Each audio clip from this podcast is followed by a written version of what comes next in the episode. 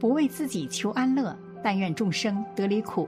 大家好，这里是禅语，禅语伴您聆听佛音，平息烦恼，安顿身心。仅有小学文凭，却成为了一代国学大师，纵横儒释道三家的南怀瑾，究竟修行到了什么境界了？他距离成仙还有多远呢？一九一八年，浙江省乐清县的一个村子里，久久未有身孕的赵氏。终于生下了孩子，因其常年烧香拜佛，于是亲友认为这是佛送的孩子。这个男孩就是南怀瑾。南怀瑾学习不怎么样，甚至还考过倒数第一。爸爸南父认为他不是学习的料，想送他去当学徒工。南怀瑾不愿意，决定在家自修。十七岁这一年，他遵从父母之命和表姐结了婚，并有了长子。同年，南怀瑾离开了家乡，前往浙江国术院习武，因此迎来了自己人生中的转折点。在学武期间，他接触到了佛家和道家，对此产生了浓厚的兴趣。一九四二年，南怀瑾结识了袁焕先先生，帮助他创立了摩金社。此年，他也成为了摩金社的开山首座弟子，拜在。袁焕仙门下潜心修习佛法，自此南怀瑾便正式踏上了修行之路。所谓修行修心，身处末法时代，南怀瑾做出的最大贡献就是传播修行精神。一九四三年，南怀瑾前往峨眉山大平寺闭关修行，他苦修三年，专心研究《大藏经》等佛家典籍，并发下毒誓，定要弘扬。儒释道文化。从峨眉山出世后，南怀瑾又继续闭关，批阅了《四库背书》《永乐大典》等典籍。之后，他又来到了西藏，传播术法，受到了贡哈活佛的高度重视，以至于后来，贡嘎活佛还再次找到成都，为南怀瑾讲授显密大小戒律，并为他留下了藏文传法。传戒的证书，而这便是对南怀瑾密宗上师身份的肯定。与此同时，四川高等法院的检察官还为南怀瑾献出了红、白、黄花等多教的密藏法本。据传，南怀瑾的普传法门准提法是文殊菩萨亲自传授的，能够面见菩萨本尊。那至少是大成就的境界了，而身为大成就者，就必须具备六种神通：心通、天眼通、天耳通、神足通、宿命通、漏尽通。而除了这些能力，南怀瑾大师的记忆力、预言力以及教化能力都非常的强。另外，南怀瑾还融会贯通了儒释道三家之精华，对天文。医术、占卜、拳法、剑道都颇有研究，因此可以认为南怀瑾已经修到了圣人的层次，从山野村夫变成了一代宗师。预言中国有盛世国运的南怀瑾，真的有那么灵吗？一九七四年，南怀瑾预言未来中国有两百年的大运，将来比康乾盛世还好。如今祖国越来越昌盛，发展的越来越好，难不成他真的有预言未来的能力吗？一九四九年，南怀瑾迁往台湾，其后十几年，多位政治名流拜入他的门下。到了一九七四年，南怀瑾受邀去讲《论语》，讲稿一经发布，轰动了全台湾，无数人开始追捧南怀瑾，他所出的书也都风靡一时。之后。南怀瑾旅居美港，积极推动两岸和平共进，为两岸的和平奠定了基础。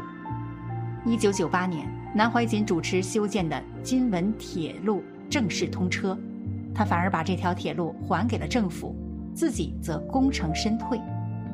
时间回到一九九四年，南普陀寺新禅堂修建完毕，南怀瑾受邀前来主持了主题为。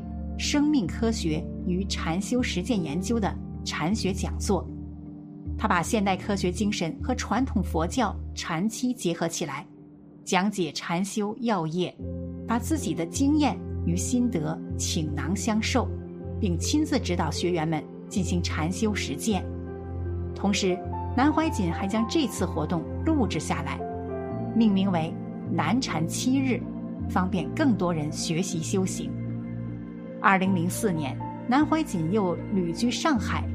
其后几年，他致力于传播传统文化，还将科学和玄学结合起来，同时设立了光华奖学金基金会，资助多家大学。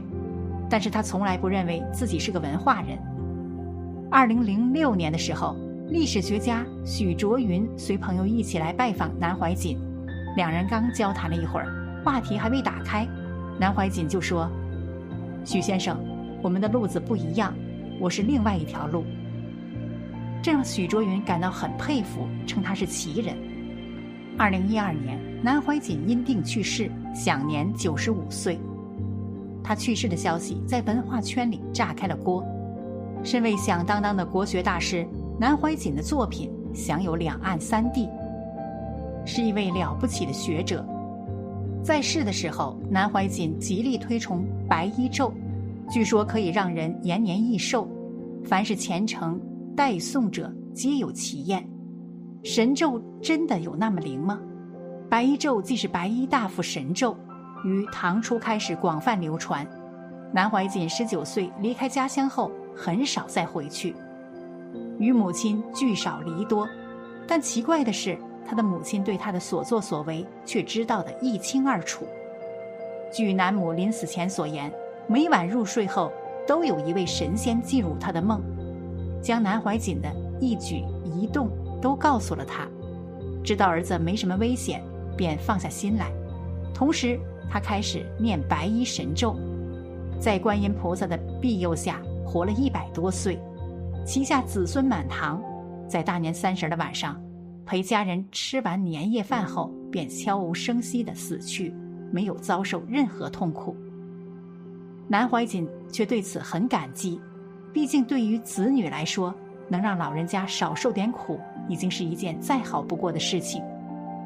关于白神咒，还有另外一件趣事：曾有人找到南怀瑾，想再生一个儿子，南怀瑾便让他念白衣咒，那人便高高兴兴地回去了。不料他的妻子生下了一个女儿，嘴上还有缺陷。男人来问为何不灵，南怀瑾说。佛菩萨没有保证过有求必应，这句话是后人写的。何况有求必应还有一条，诚则灵。诚恳是很难的，一般人学佛都以投资的观念来学佛，根本不是学佛。灵不灵还是要配合善行。至于嘴唇畸形，就要看在怀孕前和怀孕期是否吃了不对的药物。要为自己的行为负责，全靠佛菩萨，而自己心行不配合，是绝对不会灵的。所以当菩萨也真难，这个来求愿，那个也来求愿，一不合愿就变成怨了。所以求神拜佛一定要心诚，而且菩萨也没有说过自己有求必应，所以没有办法成的事情，不要全怪罪到别人身上，先看看自己是如何做的。南怀瑾如今也离开了人世，但他的精神却会一直传承下去。那些玄之又玄的东西，信则有，不信则无。修行主要是修心，而不是那些神奇的神通。好了，本期的视频就为大家分享到这里，感谢您的观看。参与陪您聆听佛音，平息烦恼，安顿身心。如果您也喜欢本期内容，请给我点个赞。还可以在右下角点击订阅，或者分享给您的朋友。您的支持是我最大的动力。咱们下期再见。